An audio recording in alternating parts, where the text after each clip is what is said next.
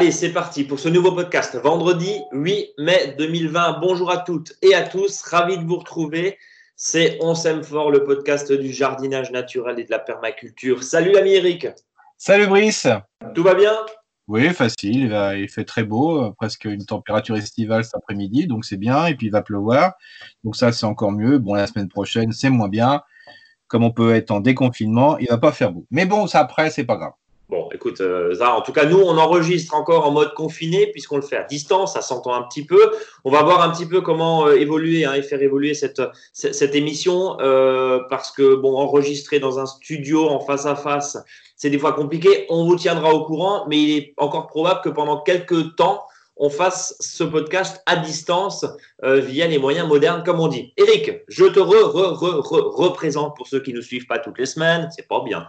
Euh, Eric, tu es conseiller, consultant en jardinage naturel auprès des collectivités locales. Ton boulot, ton job, c'est d'accompagner toutes ces collectivités, des groupes d'habitants également, à mettre un petit peu plus de verdure entre les pavés et le macadam. C'est bien ça? Tout à fait, Brice. Eh ben, écoute, parfait, tu n'as pas changé de job depuis. Non, non, non, non, j'ai un peu fait évoluer ma, façon de faire là, mais sinon ça va.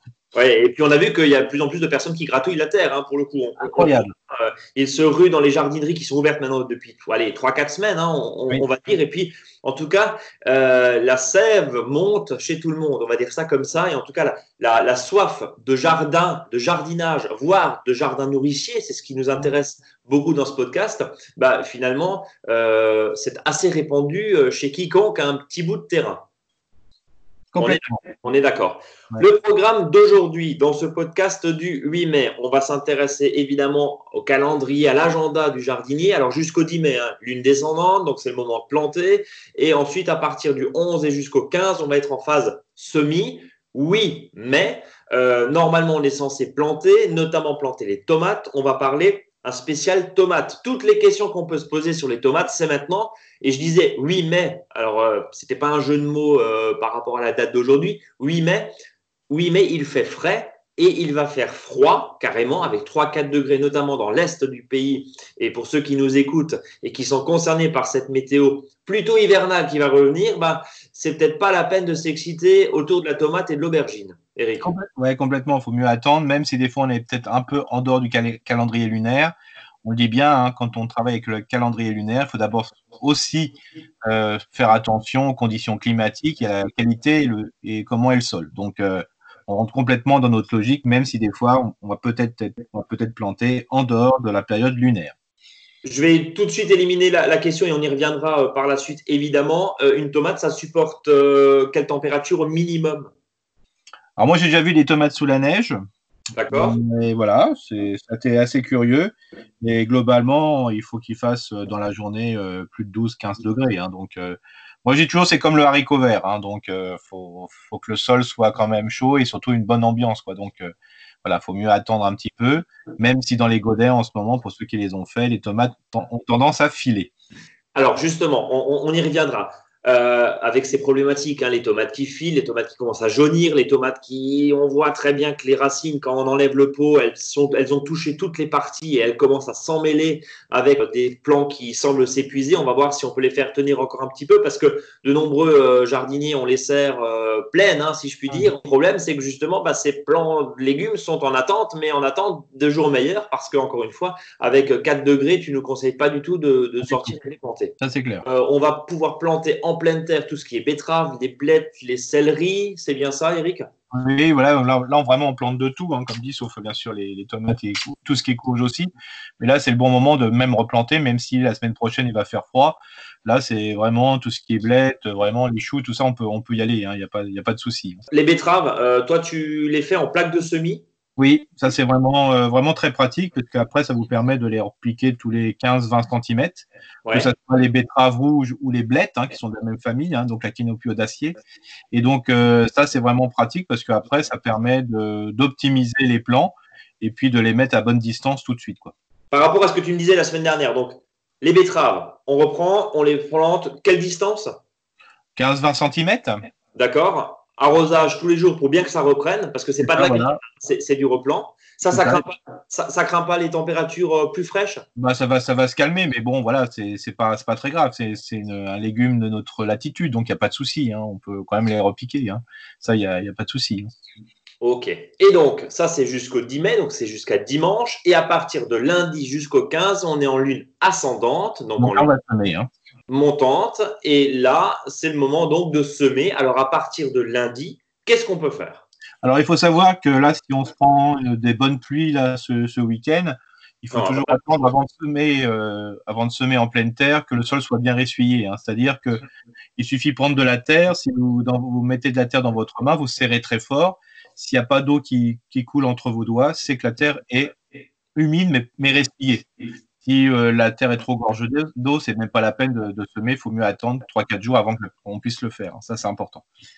Donc euh, là, à partir de la semaine prochaine, bien sûr, on peut euh, complètement planter, enfin semer, pardon, tout ce qui est carottes, panais. Alors n'oubliez pas dans les carottes, hein, faites-vous plaisir aussi. hein, Il n'y a pas que de la carotte orange, hein, il y a de la blanche aussi à col vert, il y a de la jaune du doux. Vous avez aussi des, fois des paquets qui vous sont proposés avec des mixtes de, de carottes, hein, jaune, violette et compagnie. En sachant que je sais que chez les puristes, c'est un peu compliqué parce que souvent c'est de la carotte et de croisement, donc des carottes F1. Mais bon, voilà, c'est pas, pas très grave, hein, c'est pas, pas un scandale non plus.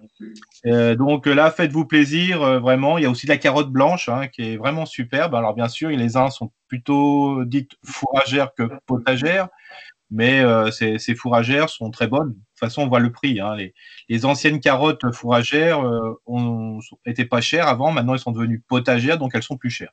Donc ça veut dire qu'il y a un véritable engouement pour ces carottes qui sont des fois plus faciles à semer, euh, beaucoup plus résistantes au type de sol et surtout qui conviennent des fois des sols qui sont peut-être un petit peu plus compacts. Ouais, la carotte potagère, on va le rappeler, c'est la carotte pour les lapins, quoi, hein, clairement. Bah, la fourragère, c'est ça. Hein, euh, c'est vraiment euh, la, la jaune, par exemple, elle été considérée, mais elle est très très bonne. Hein. Alors, La ça n'a pas le même goût que la orange, c'est clair. Euh, mais vraiment, la jaune du doux, elle est vraiment ex- ex- exceptionnelle. Alors, faut pas que les, euh, les personnes soient surprises parce que c'est une carotte qui a tendance à se. Euh, elle est un petit peu plus haute, c'est-à-dire qu'elle passe, euh, elle est un peu plus haute, elle sort du sol.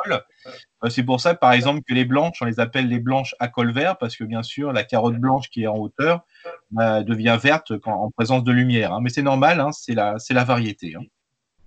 Donc, les semis de carottes, euh, tu nous disais euh, la dernière fois euh, d'utiliser un petit peu de terreau, soit dans le Oui. du semis de tes carottes, soit Oui. Par-dessus. Euh, L'essentiel, c'est bien tassé, c'est ça aussi? Oui, c'est ça. Euh, Moi, ce matin, j'ai voilà, préparé euh, des rangs de carottes à, semer. Donc, j'ai déjà commencé à faire déjà voilà, un sillon voilà, de 5 à 10 cm. Hein, J'étais profondément, parce que le temps que je le sème, bah, le sillon sera, moins profond. Et comme ça, quand je vais semer mes carottes directement, bah, après, il suffira de. Les mets au fond et je vais mettre un petit peu de terreau dessus si c'est possible, ou du compost mûr, hein, mais voilà, si je m'en reste encore. Et puis après, je, plombe avec le, dessus du râteau, hein, c'est-à-dire un peu tassé. Franchement, c'est pratique. Même si vous, oubliez- de tasser, c'est pas très grave parce que quand vous allez arroser avec la gravité, euh, la terre va se mettre directement sur les graines. Donc vous n'êtes pas forcé non plus de- d'enterrer vos graines. Euh, Le fait de les mettre au fond du sillon suffit largement. Après, le risque, c'est si on a une grosse pluie, pardon, je te coupe, euh, Eric, mais le risque, c'est si on a une grosse pluie, c'est que ça fasse aussi des dégâts et que les semences, du coup, euh, repartent un petit peu euh, aux quatre coins du jardin. Voilà, alors c'est pour ça que quand on travaille sur sillon, euh, le- bah, elle reste bien au fond. quoi. Ouais. C'est vraiment, là. Donc- vraiment très pratique. hein. Donc, en sillon, tout ce qui est carottes, etc., en sillon. Euh, D'autres semis, on, on parlait des haricots verts. Alors, on va le rappeler, la température minimum euh, du sol, c'est combien pour les haricots? Bah, là, il faut moins de 13-15 degrés. Et là, le problème, si euh, alors, le sol, par contre, si d'un seul coup il lève et puis il fait froid au-dessus, ils jaunissent. Et quand les haricots verts commencent à jaunir, ils ne démarrent pas. Quoi. Donc, Donc euh, là aussi, il faut un peu attendre, laisser passer hein, pour, la région qui est au nord et est de la France. Ouais. Attendez avant les haricots verts, parce que les haricots verts, ça aime bien pousser en quelques jours. Si, ça s'arrête, ça pourrit. hein. Donc Ouais. pas, c'est pas intéressant. Donc, on est d'accord, euh, molleux sur le haricot, comme on dit, c'est pas Ouais. la peine non plus. Si on voit que, alors pour ceux qui étaient euh, courageux, téméraires, je ne sais pas, qui ont planté déjà euh, leur haricot, enfin semé en tout cas leur haricot il y a quelques semaines, euh, dont tu fais partie, je crois. tu Oui, bien sûr. Ouais, et ça lève pas. Du coup, c'est venu ou pas? Non. Ah, D'accord, oui, donc. Elle lève, elle, il lève pas beaucoup, donc c'est très mou. Donc voilà, bon, je me le dis à chaque fois, hein, c'est clair, le sol n'était pas assez chaud, c'est tout. Ouais, c'est tout. Donc ça permet aussi, voilà, Eric, euh, alors que tu as des années d'expérience évidemment, même si tu es tout jeune, euh, bah, il y a aussi des loupés, c'est ça aussi le jardin. Oui, bon, là j'en avais mis que, que 2 mètres de long, hein, donc ça va, hein, c'est pas grave.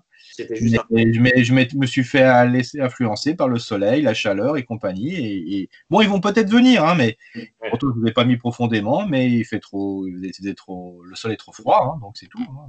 Bon, alors en tout cas, évidemment, euh, les semis, hein, très général, on, parlait à l'instant des betteraves. Euh, les épinards, les, pois, on peut encore oui, oui, bien sûr. Moi je, moi, je suis là. En plus, il va faire frais. Hein, donc, euh, épinards et fèves, on peut encore en mettre. Alors, bien sûr, c'est limite. Hein. tout dépend de la, du secteur, parce qu'il ne faut pas oublier qu'il faut à peu près 60 à 70 jours pour que avant la, pour la récolte. Donc, si on récupère des petits pois ou des fèves en pleine canicule, souvent ils sèchent sur place et on n'a pas vraiment des, produits de bonne qualité. Mais euh, on ne sait pas ce qu'il va faire au mois de juillet, donc euh, allez, euh, faisons. Et puis de toute façon, si on loupe son, son semis de petits pois, c'est pas grave, ça fera un engrais vert. Et en plus, si on laisse sécher les petits pois, on pourra récupérer les graines pour manger des pois on euh, des petits pois secs. Hein. Moi, c'est ce que je mange euh, pour faire les soupes en ce moment. Hein. Parce que l'année dernière, je, suis tombé, euh, il y a toute une partie de mes petits pois sont tombés en pleine canicule. Je n'ai pas cherché à aller plus loin. J'ai laissé jusqu'au bout. Et en fin de compte, je les ai mis dans des bocaux et c'est très bien. Ça me permet de compléter des soupes, hein, comme si vous aviez des pois cassés. Donc, c'est fabuleux. Et puis après, ça sert aussi pour le semis. Donc voilà, faut pas, il faut des fois, faut, faut pas aller au-delà de, nos possibilités, euh, je dirais intellectuelles et techniques. Euh, bah, si la nature va plus vite que, nous, bah, on, on, l'accompagne et elle nous accompagne. Et nous, on peut à ce moment-là utiliser les graines pour d'autres situations et d'être un petit peu, euh, je dirais, souple sur notre consommation et la façon d'utiliser les graines. Et surtout, on s'adapte. c'est ah, aussi. Hein, faut, faut pas. on n'a pas le choix. Voilà. On est d'accord. Euh, un petit mot, parce que là, on parle beaucoup de, de jardins potagers, euh, pour ceux qui ont euh, des massifs, etc. Alors, tu nous parles, et dans la newsletter d'aujourd'hui, qui va arriver dans vos boîtes aux lettres, là, ce vendredi après-midi, si vous êtes abonné, d'ailleurs, abonnez-vous, hein, monjardinbio.com, tous les vendredis, les, conseils. Et puis, notre blog aussi, monjardinbio.com slash blog, vous avez tout, tout ce qu'on se dit là en résumé. Un point quand même sur les fleurs quand on pense capucine, œillet d'Inde, donc c'est les fameuses tagettes, euh, les cosmos, euh, euh, les soucis, les ignas, etc. Ça, ça se sème encore ou c'est trop tard? Oui, non, non, ça, sème très très bien. De toute façon, les, les, ce qu'on appelle l'autosomie hein, n'élève qu'en ce moment, hein, c'est-à-dire tout ce qui est œillet d'Inde, donc tagette, hein, bah, faut dire en ce moment, ça lève tout seul. Hein, ceux qui se sont ressemés l'année dernière bah, sont en train de se de lever. Donc, il n'est pas, il est pas tard, pas trop tard de semer des, des œillets d'Inde et compagnie. Hein. Et là, bah, même s'il va faire froid, bah, vous, les semez à la volée, il n'y a, aucun souci. Hein. Et, alors, euh, également, les, courges, euh, les courges, on peut déjà les mettre en, extérieur, on est d'accord? Bah, là, on peut, mais bon, pareil, s'il fait froid la semaine prochaine, attendez un petit peu, parce que souvent, ils ont été dans des situations optimales, hein, surtout celles que vous allez acheter chez les professionnels, ils sont en conditions optimales, au chaud, d'un seul coup, ils vont se retrouver au frais. Quoi. Donc, euh, euh, voilà, attendez un petit peu ce petit passage, hein, les seins de glace, 11, 12, 13, et puis après, regardez un petit peu ce qui se passe. Mais euh, vous avez vraiment le temps de planter les courges, hein, tant qu'elles font pas euh, trop de feuilles, hein, parce qu'au bout d'un moment aussi, les courges régressent dans les pots si elles ont trop de pousses. Donc, il y a les deux fausses feuilles, et après, en principe, on les plante quand il y a deux ou quatre nouvelles, nouvelles feuilles. Quoi. Et après, elles fatiguent. Quoi. Donc euh, voilà. Donc euh, et pour ceux qui n'ont pas encore rien semé, bah, ne vous inquiétez pas, hein, semez, hein, c'est bon, il hein, n'y a pas de souci. Donc directement, encore une fois, il faut que la terre soit ressuyée, on va le rappeler. Donc, tout ce qui est courge concombre peut se faire en pleine terre, mais par contre à condition que le sol soit chaud, pas, humide et qu'il n'y ait pas eu 30 euh, mm de pluie et que ça soit de la gadoue, évidemment. C'est pour ça que là, comme il va pleuvoir, peut-être bah, chez vous, bah, remettez en godet. Après, il sera temps de, de les remettre quand il y a les deux fausses feuilles qui sont là, bah, vous pouvez les planter avec les deux fausses feuilles, il n'y a pas de souci. On va dire raisonnablement qu'après le 15 mai, on est tranquille et on peut y aller, on peut se Oui, voilà, à mon avis, voilà. il faut, il faut, faut, prendre le, faut se prendre le temps. En, principe, euh, voilà, alors je me trompe peut-être, hein, mais depuis euh, trois ans, euh, le jardin finit le, la troisième semaine d'octobre. Donc, on, gagne on a gagné un mois en, en 10 ans, donc bah, tant pis, hein, on, peut, on va gagner ce mois après, il n'y a pas de souci. Allez, on va passer quand même à le, finalement le, grand thème, la grosse thématique de ce podcast du 8 mai, c'est le spécial tomate. Alors, encore une fois, on reprend tout ce qu'on s'est dit. Les 5 gars, c'est jusqu'au 13 mai, hein, je parle sur ton contrôle, c'est ça Donc, mollo piano, c'est peut-être pas la peine de se lâcher ce, week-end sur les tomates, d'autant plus, encore une fois, que euh, dans certaines zones, euh, il va faire très frais début de semaine prochaine. Euh, Eric, euh, mais bon, pour ceux qui sont dans le sud, qui les ont d'ailleurs peut-être déjà plantés, alors moi j'ai plein de questions. Euh, comment on les plante? Quand On vient de le voir. Euh, où est-ce qu'on les plante? Est-ce qu'on les met au même endroit? Et puis finalement, rappelle-nous un petit peu toutes les distances. Je t'écoute. C'est très facile. Comme c'est un légume fruit, il est facile de, remettre au même endroit les pieds de tomates. Hein. ça, ça, tombe bien parce que quand on a une mini-serre euh, quand on a une serre, un tunnel ou un abri, euh, c'est difficile de le démonter. Donc, on peut replanter les tomates au même endroit, en sachant que si on l'a mis euh, voilà, à un endroit, on peut quand même le décaler de 20 ou 30 cm par rapport à l'année dernière. Hein. Donc, par contre, sur le rang, on peut, on peut toujours les planter sur le même rang. L'objectif, c'est de, pouvoir faire beaucoup d'espacement. Mieux vous mettre moins de tomates, plus espacées, que des fois trop de tomates trop serrées. Euh, parce qu'il faut savoir qu'un pied de tomate, c'est vigoureux et on a tendance à en enlever trop de gourmands. Et donc, euh, peut-être qu'en laissant les gourmands, ben, on, aurait gagné, euh, on aurait gagné des tiges supplémentaires et des fruits supplémentaires. Donc, l'intérêt, c'est au minimum, mais alors le, grand des minimums pour les variétés qui sont peu vigoureuses, c'est 60 cm. Hein. Il faut plutôt 80, 81 mètres que 60 cm. Hein. Mais pas à 40 ni à 50. Hein. C'est vraiment trop serré. Et puis sur le rang, bah, c'est au moins 80 cm. Ouais, il faut pouvoir passer, quoi, évidemment. Et puis, voilà, c'est le, principe de base, c'est vraiment de lui laisser de la place. C'est un légume fruit. Quand on va planter un cerisier ou quand on va planter un groseillier, on ne les met pas l'un à côté de l'autre. Bah, la tomate, c'est une plante annuelle, mais c'est un légume fruit, donc un fruitier. Donc, on fait exactement la même chose.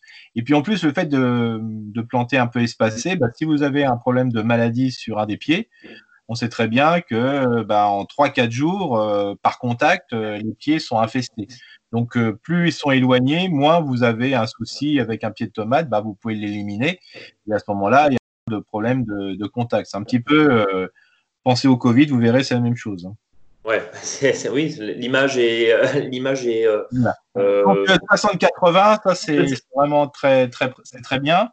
Euh, pour les uns, on peut même un peu, faire du 80 mètres pour ceux qui travaillent sur plusieurs branches. Donc, euh, moi, j'en fais partie. Hein. je travaille, euh, voilà, c'est pour ça que je les prends tous les 80, 81 mètres, parce que je travaille sur plusieurs branches. C'est-à-dire que les tomates sont les espèces qui sont un peu variétés, qui sont vigoureuses.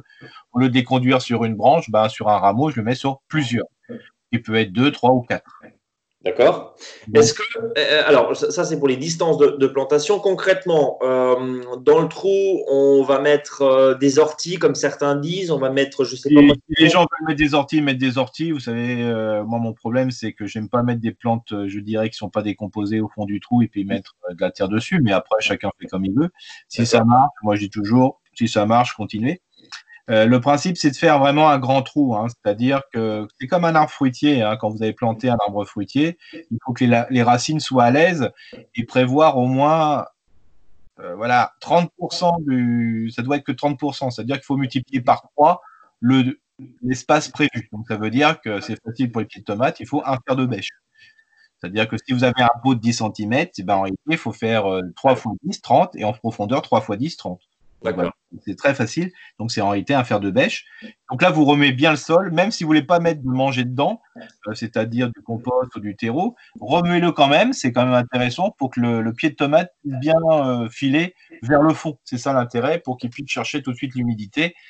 Donc ça, c'est important. Donc euh, bien sûr, ces 30 premiers centimètres, vous allez mélanger avec du terreau, du compost. Hein. Le but du jeu, c'est pas forcément de planter que dans du terreau ou que dans du compost. De toute façon, on n'en a pas assez. Donc euh, bien mélanger, ça suffit largement et de bien enfoncer sur tous les racines. Hein. On peut même aller euh, au-delà des racines qui vous sont proposées. Alors, euh, ça, c'est pour, j'allais dire, la partie technique, logistique, si je puis dire, les plantations, etc., les tuteurs. Bon, alors, des tuteurs, hein, du bois, de la ferraille, tu as, une préférence? Non, moi, je, bah, globalement, j'utilise ni l'un ni l'autre. comme je suis dans, un, dans un, une tonnelle, globalement, bah, ce que je fais, c'est que j'ai tendu deux câbles comme si j'allais planter de la vigne, si vous voulez. Et puis, je mets des fils, je mets des, fils de voilà souples. Et puis, j'entortille les tomates au, au fur et à mesure. Quoi. Donc, voilà. Mais bien sûr, les cochons, les piquets, tout ça va très bien. Hein. Par contre, pour les queues de cochon, le principe de la queue de cochon, faut pas qu'elle se balade dans tous les sens, hein, parce que souvent, euh, au bout d'un moment, elle, elle, tombe. Donc les queues de cochon, en principe, il faudrait les attacher. C'est-à-dire que soit vous, tendez un fil euh, à l'horizontale et puis après vous attachez votre queue de cochon dessus. Ça, c'est vraiment le mieux. Le mieux quoi. Ouais, certains les doubles avec, euh, avec, un piquet en bois dedans, parce que quand les, quand les tomates sont très très et il y a du poids, ben, la queue de cochon, selon le sol que tu as, si tu as, un sol un peu léger, du sable, ben, en gros, la queue de cochon, après un coup de vent, elle est par terre. C'est ça, voilà. C'est pour ça que l'idéal, des fois, c'est de tendre voilà, un fil hein, voilà, entre deux pics entre deux piquets, hein, qui peut être simple, hein, souple, hein, c'est pas la peine d'avoir quelque chose de très très costaud. Et puis après, vous attachez votre queue de cochon dessus, et puis après, vous torsadez votre pied de tomate euh, au fur et à mesure, euh, voilà, d'un monter. D'ailleurs, vous pouvez à partir euh, d'un pied de tomate mettre trois queues de cochon, c'est-à-dire vous faites ce qu'on appelle une plantation en éventail. Vous mettez un droit et deux penchés de chaque côté. Comme ça, ça vous permet de, conduire vos trois, vos trois tiges de pied de, pied de tomate d'une manière, je dirais même très euh, versaillaise. Hein. Ça fait un petit peu des jardins à la française. Ça, fait même faire très joli. C'est esthétique, en tout cas. Alors, tu as répondu à la question même endroit, d'accord. Euh, par contre, les, euh, on a souvent des, petits soucis sur les plantes tomates. Allez, on va dire les plantes tomates maison qui mmh. filent. Tu as ça filer. Alors, on va rappeler ce que c'est. Bah, c'est-à-dire qu'au bout d'un moment, le pied de tomate n'est plus trapu. C'est-à-dire que quand il lui manque un peu à manger, de terre, euh, de lumière, il a tendance à chercher la lumière. Et plus il cherche la lumière, plus il passe du vert au jaune. Moi, sur mes pieds de tomates, là, c'est pareil. J'en ai certains qui sont vraiment euh, voilà, jaunes. Voilà, ils, filent un petit peu. Alors, c'est pas très grave. Euh, si vous avez un pied qui fait à peu près 50 cm, parce que j'ai pas mal d'informations là sur Facebook, il y en a qui disent Ouais, j'ai mon pied qui dépasse 50 cm. bah, moi, je leur dis bah voilà, quand vous allez le planter, il restera plus que 25 cm. Quoi. C'est-à-dire que globalement, euh, vous, mettiez les 25 cm dans le sol. Alors comment vous pouvez le faire? Alors le but du jeu, c'est pas de faire un trou qui fait un mètre de profondeur. Hein. Euh, le principe, c'est que vous pouvez faire un trou de manière à pencher euh, votre pied de tomate, je dirais, dans le sol. Donc comme ça, ça permet de l'incliner. Et après, vous plantez le, pied de tomate incliné, et puis avec le besoin de lumière, le pied va se redresser, et puis c'est là que vous allez pouvoir le mettre sur le pied. Ne faites pas le contraire, c'est-à-dire j'ai mon pied de tomate qui est penché, et puis après, je l'attaque tout de suite. Non, souvent, vous cassez le pied de tomate. Hein. Donc, ce que je vous invite de faire, c'est bah, vous laissez votre pied de tomate au sol, euh, il a la tête penchée, et automatiquement, euh, il va rechercher de la lumière, donc il va se redresser, et c'est là que vous l'attachez. Euh, dernier point, euh, le paillage. Qu'est-ce que tu en penses, toi? Est-ce que euh, et qu'est-ce qu'on met? Parce que finalement, est-ce que ça a un intérêt de pailler de la tomate? Alors je dis paille, la vraie paille hein, pour le coup, ou comme d'habitude, bah, le déchet vert du moment. On a tout doucement de la tonte de pelouse qui, commence à arriver. Qu'est-ce que tu nous préconises? Bah moi, je dirais les deux. Comme ça, comme ça, on est d'accord avec tout le monde. Euh, le principe, c'est pour commencer, on prend le déchet du moment. Donc euh, voilà, tout ce qui est déchets de tonte, euh, les, les tailles, les fordycias ont fini de fleurir depuis 15 jours, 3 semaines. Donc là, on peut les prébroyer. Après, il y a différentes plantes qui vont arriver aussi en fin de floraison. par exemple, vous en avez un, tout ce qui est groseillier à fleurs, par exemple. Là, c'est intéressant de le, broyer ou de déchiqueter à la tondeuse. Donc ça, ça, ça va servir. Et quand la paille va arriver au mois de juillet, des euh, juillet août, bah là vous complétez par de la paille parce que ça le déchet du moment est toujours le bon moment et ça pose pas de problème parce que le, pied de tomate sera tellement bien enraciné le fait de mettre de la paille va euh, ne va pas modifier euh, l'environnement de la tomate au contraire ça va le je dirais le bonifier parce que le sol va rester bien humide. Est-ce qu'il y a d'autres questions qui, te reviennent quand tu es, par exemple, en, animation jardin ou, sur tes réseaux sociaux? Oui, c'est la, la, taille des les gourmands. Alors moi, je dis toujours aux gens, il y a gourmand et gourmand. C'est-à-dire que pour moi, les premiers gourmands ne sont pas des gourmands. C'est-à-dire que quand vous plantez votre pied de tomate, voilà, il va commencer à pousser, pousser puis d'un seul coup, dès qu'il va commencer à s'accrocher, le pied de tomate, là, on sent qu'il prend un peu de vigueur. D'un seul coup, il y en a deux ou trois euh, rameaux sur les côtés qui pètent un plomb et qui commencent à pousser, euh, qui ont même tendance à rattraper euh, la, branche principale. Pour moi, c'est pas des gourmands, ça. Pour moi, ça, c'est des tiges et des rameaux et qui sont fonction de la vigueur du pied de tomate. C'est-à-dire que le pied de tomate est tellement vigoureux d'un seul coup qu'il a besoin de s'exprimer. Donc, il fait des tiges supplémentaires. Il dit au jardinier, Hep, euh, j'ai plein de vigueur, euh, moi, je pourrais faire plus que, que ce que tu m'as prévu. Donc ça, c'est pour ça que des fois, c'est intéressant de garder les deux ou trois premiers euh, gourmands, entre guillemets, rameaux, et de les palisser. Et ceux-là vont être aussi vigoureux et aussi efficaces que le pied de tomate qu'on a laissé. Et par contre, après, une fois que ces, rameaux se sont installés, c'est là qu'il va falloir éliminer les, gourmands qui vont arriver, parce que ceux-là vont épuiser la plante parce que elle va produire trop de, plantes, je dirais, au profit des fruits.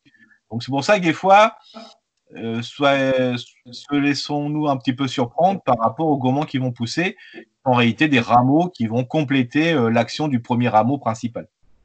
Bon, en tout cas, on aura l'occasion évidemment de reparler de la tomate, puisque là, ça fait que commencer, hein, enfin, dans la majorité. Alors, bien sûr, il y, a, une autre tomate qui, pour moi, est complètement différente. C'est les tomates cerises, hein, tomates cocktail ou tomates, tout ce qu'on veut appeler, là, tous ces petites tomates qu'on va servir pour l'apéritif.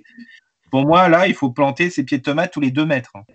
Alors là, c'est carrément, euh, c'est encore une autre dimension, parce qu'il faut savoir qu'un pied de tomate cerise, fait à peu près entre 2 mètres à 2 mètres ou 1 mètre carré à peu près de, volume de, de branches hein, en surface, oh, pas en volume, en surface de branches. Donc euh, il faut savoir que chaque rameau qui pousse va donner une grappe de tomates. Donc l'objectif, c'est plutôt de les planter tous les 2 mètres sur un grillage et de pouvoir après attacher, si c'est possible, chaque rameau qui pousse même à l'aisselle de tous les autres rameaux. Donc c'est pour ça on peut vite arriver à du 2 mètres, 3 mètres carrés de, de surface de pied de tomate. Et là, vos pieds de tomates sont beaucoup plus, je dirais, vigoureux, les pieds de tomates sont beaucoup moins sensibles, et vous avez une surproduction de pieds de tomates jusqu'à en faire de la sauce tomate pour certains. Alors là, ça vous évite en plus d'en acheter 50. Hein. C'est-à-dire que, pour faire simple, si vous achetez 6 pieds de tomates, moi c'est des barquettes de 6, bah, en réalité, vous avez besoin de 12 mètres de long. Euh, oui, avec un pied de tomate qui buissonne beaucoup plus que les autres, on est d'accord. Hein, complètement. D'ailleurs, il y en a, il y en a ils s'amusent à, à, à greffer pardon, euh, des tomates, voilà, euh, plutôt grappes ou des tomates uniques, hein, euh, voilà, sur des pieds de tomates cerises. Hmm. Et donc ça, forcément, derrière, ça nous donne et ça donne lieu à des, à des gros buissons de tomates très touffus. Là aussi, il faut peut-être un peu, quand c'est trop touffu, on, laisse vraiment faire la nature ou on laisse Oui, bah, le, but du jeu, c'est que si c'est trop touffu, c'est qu'on a prévu pas assez de place au début, hein, globalement. Euh, mais il faut savoir que sur un pied de tomate comme ça, ça peut être aussi, euh, ça peut carrément euh, passer au-dessus de la tête du jardinier. Hein, moi, l'année dernière, j'en avais qui, qui était, voilà, qui me passaient un mètre au-dessus. je les avais attachés comme si vous aviez une, une treille avec du raisin et c'est vraiment très efficace. Vous avez les, vous avez les, tomates qui pendent. Bon. Alors aussi, vous avez les tomates greffées. Hein, là, pourquoi pas euh, c'est des pieds de tomates euh, qui sont beaucoup plus vigoureux parce que le porte-greffe est très vigoureux. Donc là, il faut vraiment prévoir aussi quand vous allez acheter un pied de tomate greffé, parce que ça coûte entre 4 et 6 euros. Donc c'est quand, quand, même pas rien. Euh, là, il faut prévoir vraiment tous les 2 mètres. Hein. vous avez entre 200, 300, 400 tomates, on m'avait dit une fois, voilà, par pied de tomate. Donc c'est quand même assez, assez prodigieux. Donc voilà. Après. Mais par contre, ils sont aussi malades que les autres, donc euh, des fois, ça fait mal euh, de perdre un pied de tomate, donc faites que vous voulez. Ouais, bon, après, euh, ouais, t'es, es, assez neutre aujourd'hui. Hein. Tu veux voilà, mais moi, je dis, il faut se faire plaisir hein, aussi, hein, de temps en temps. voilà. Donc, c'est pour ça que des fois, expérimenter, expérimenter à 5 euros, c'est pas très grave. Hein, c'est pas une piscine ou un spa. Ouais, mais n'en achetez pas 10 tout de suite, quoi. Ça veut dire voilà, voilà, voilà, voilà. Bon. Eric, on a fait le tour? Bah ouais, on a encore plein de choses à dire sur les pieds de sur l'évolution. Hein. On aura l'occasion justement d'en reparler la semaine prochaine. Évidemment, on va laisser nos auditeurs, podcasteurs qui nous écoutent euh, de plus en plus nombreux. Encore une fois, premier podcast Maison et Jardin sur Apple Podcast. Mille merci. Mettez-nous des étoiles sur vos applications de podcast. Écoutez-nous. Rejoignez notre newsletter. Encore une fois, je le dis, hein, monjardinbio.com. Et puis, euh, bah, on se donne rendez-vous euh, la semaine prochaine. Eric, si tu veux bien. Oui, moi, moi je suis en France, ça va. D'ici là, passez une excellente journée ou nuit, si vous nous écoutez peut-être la nuit, un très bon week-end, une très bonne semaine. Rendez-vous vendredi prochain. Et puis d'ici là, portez-vous bien, prenez soin de vous. Salut. Salut Eric. À la prochaine.